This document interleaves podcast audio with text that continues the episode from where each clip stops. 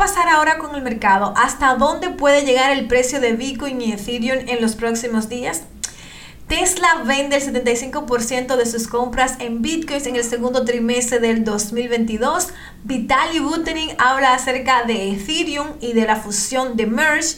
También, señores, el Banco Central Europeo aumentó las tasas de interés en un 0.5%, el primer aumento en 11 años. Vamos a ver la noticia detrás de toda esta caída del mercado en los últimos meses, qué fue lo que realmente pasó y vamos a analizar el mercado y además te voy a recomendar las mejores carteras para guardar tus criptomonedas, cómo protegerte aprovechando este rebote actual para cuidar tus criptomonedas y guardarla de forma segura. Hola, hola, bienvenidos una vez más a Mundo Cripto, el lugar donde te educamos para que aprendas a invertir de forma inteligente y logres hacer crecer tu capital de inversión tanto en criptomonedas como en otros mercados financieros. Si todavía no te has eh, suscrito acá a escuchar tu podcast favorito, te invito a que lo puedas hacer ahora. Y antes de comenzar, quiero hacer un anuncio rápido y es que estamos haciendo un maratón de lives donde estoy todos los martes y jueves en vivo con un tema exclusivo para mi comunidad que está suscrita a mi newsletter. Así que te invito a que te puedas suscribir, te dejo el enlace aquí en la descripción. Y ahora sí, señores, hoy amanecimos verde, verde. Estoy súper contenta porque hacía tiempo que el mercado no estaba tan optimista como el día de hoy. Estamos viendo a Bitcoin que se está recuperando. En este momento está en los 23.662.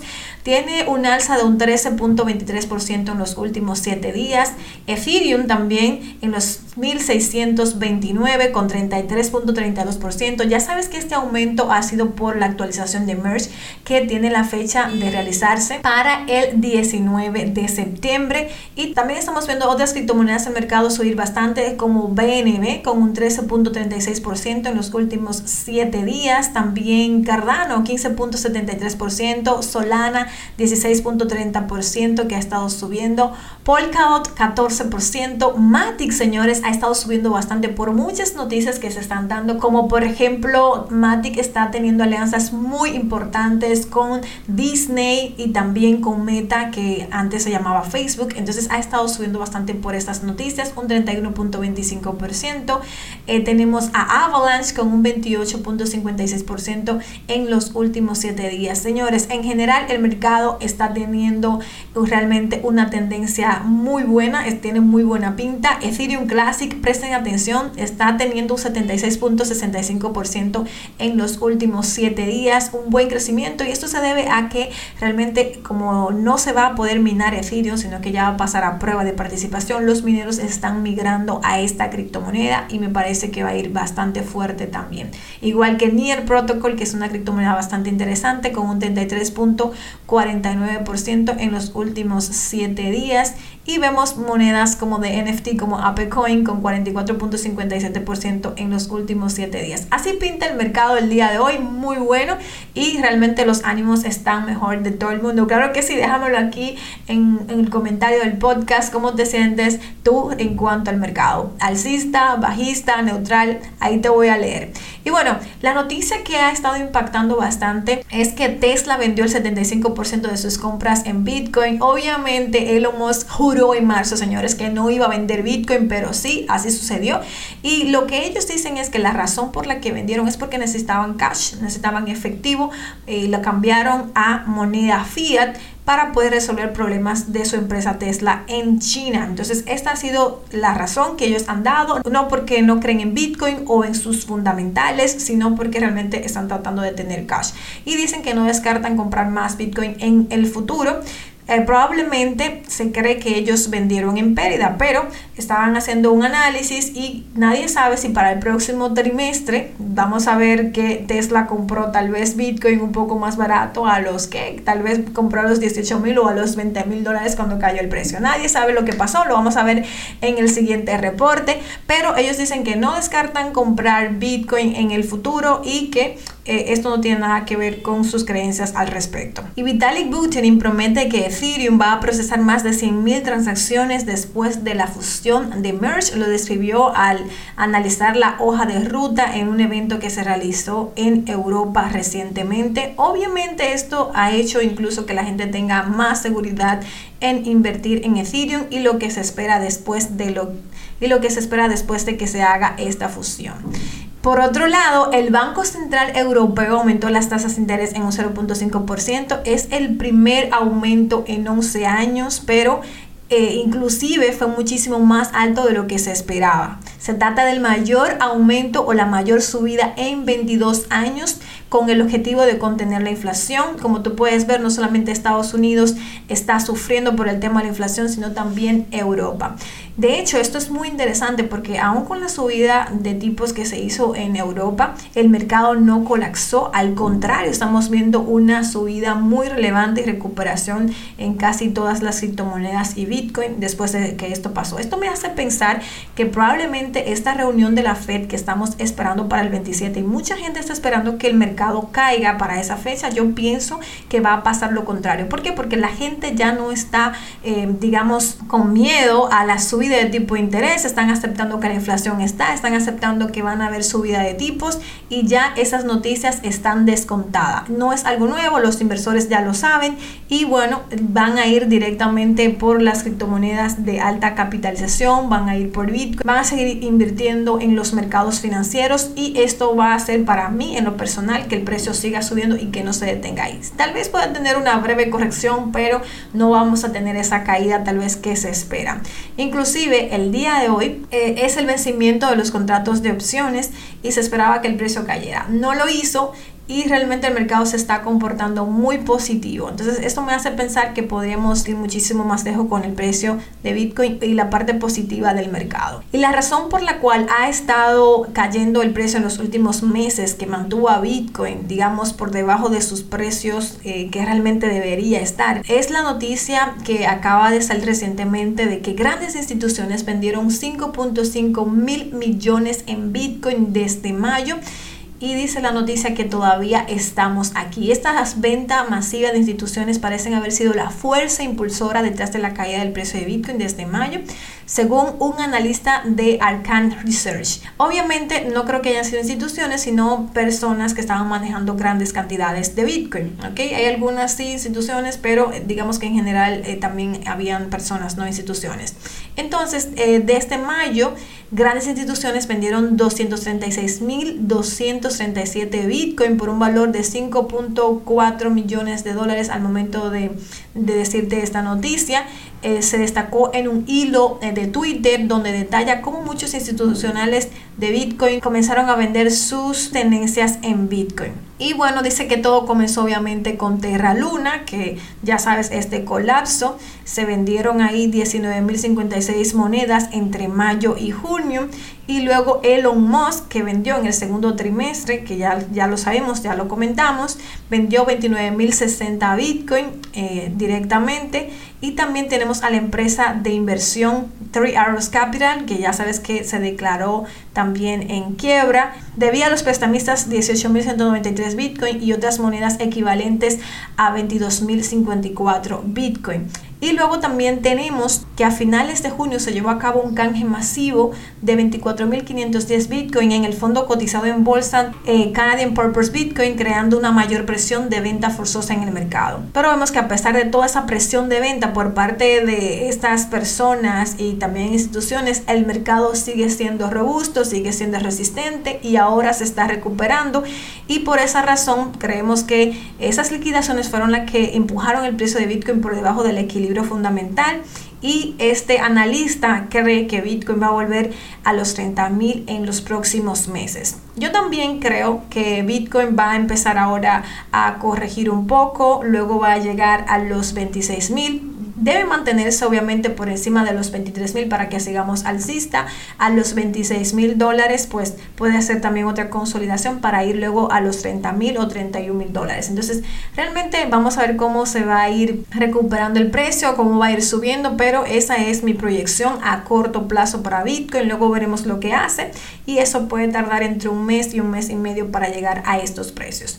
Obviamente, ya sabes que también soy creyente de que estamos teniendo un rebote y luego vamos a volver a caer porque hay muchos fundamentales, eh, sobre todo en el aspecto eh, macroeconómico, eh, que afectan al mercado y probablemente vayamos a ver algunas caídas más, tal vez no tan profundas como las que vimos, pero seguro que vamos a tener alguna después de este rebote. Y también los fundadores de Three Arrows Capital, ellos se verán que tenían vínculos muy fuertes con Terra y culpan en, del exceso de confianza a, Terra, obviamente por el colapso.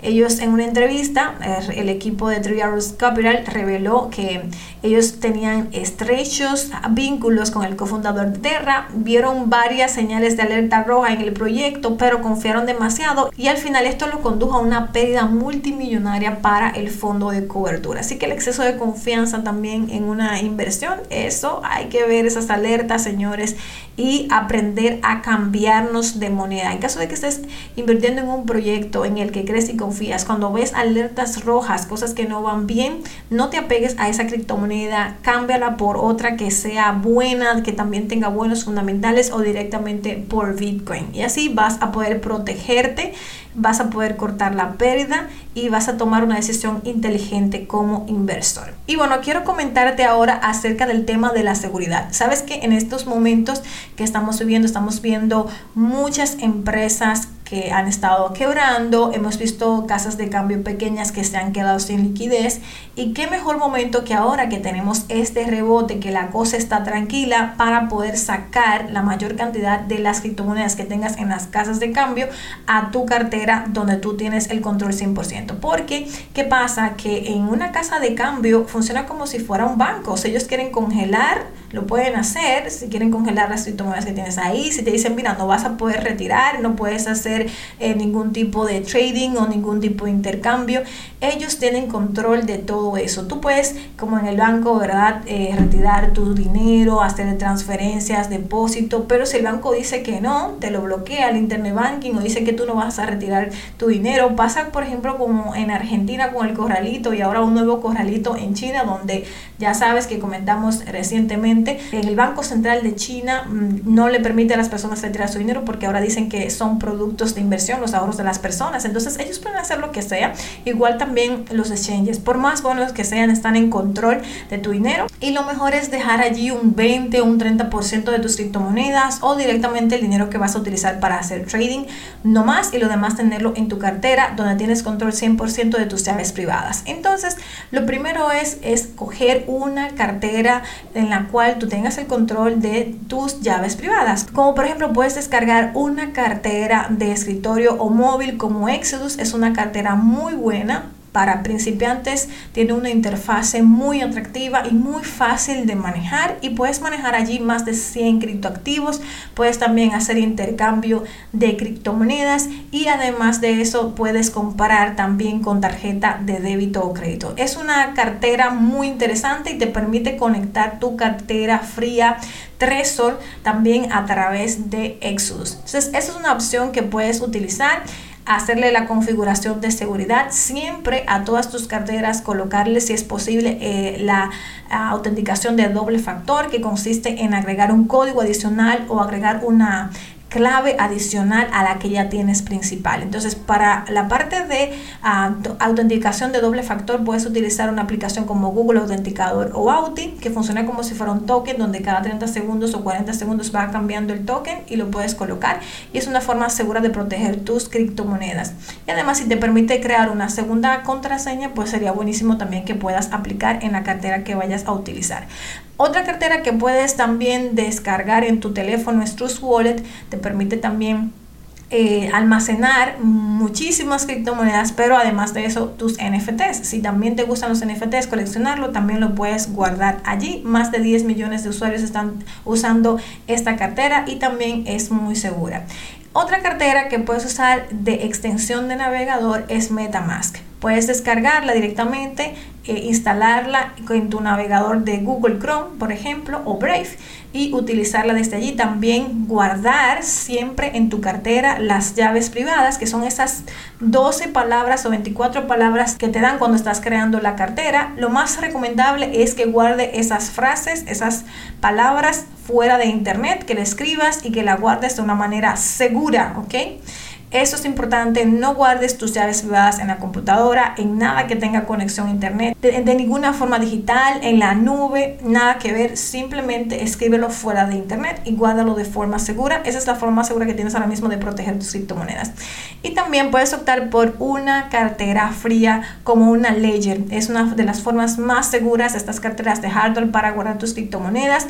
Tienen un costo regularmente entre 80 70 dólares más el envío a tu país, pero es una inversión que vale la pena si eres un holder para largo plazo. Es decir, que si vas a guardar tus criptomonedas para largo plazo, lo mejor es hacerlo en una cartera fría porque eh, ahí está fuera totalmente de internet. Puedes utilizar una Ledger en sus diferentes versiones. Te voy a dejar aquí un enlace para que vayas directamente a su página oficial y puedas conseguirla con descuento. También tienes lo que es a SafePal, que es una cartera fría muy buena, y también tienes a Trezor en su modelo T, que es una cartera fría muy buena de las que primero eh, de las primeras que teníamos en el sector de las criptomonedas. Entonces tienes ahí diferentes opciones.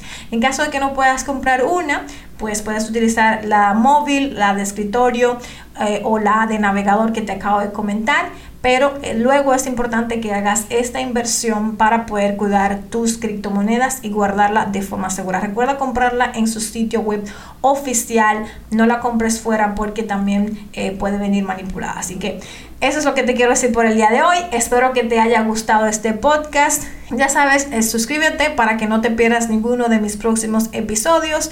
También estamos por YouTube transmitiendo en vivo. Te invito a que puedas seguirme y te dejo aquí debajo a mis redes sociales para que estemos más en contacto a través de ellas. Cuidado con los estafadores. Recuerdas registrarte en el enlace que te dejo debajo para participar en el maratón de lives y vamos a hacer dinero. Hasta la próxima. Bye bye. Gracias por escucharme el día de hoy. Porque creemos en ti, en Mundo Cripto te ofrecemos las herramientas para que aprendas a tomar buenas decisiones financieras. Se despide tu amiga Erika Espinal. Hasta un próximo encuentro.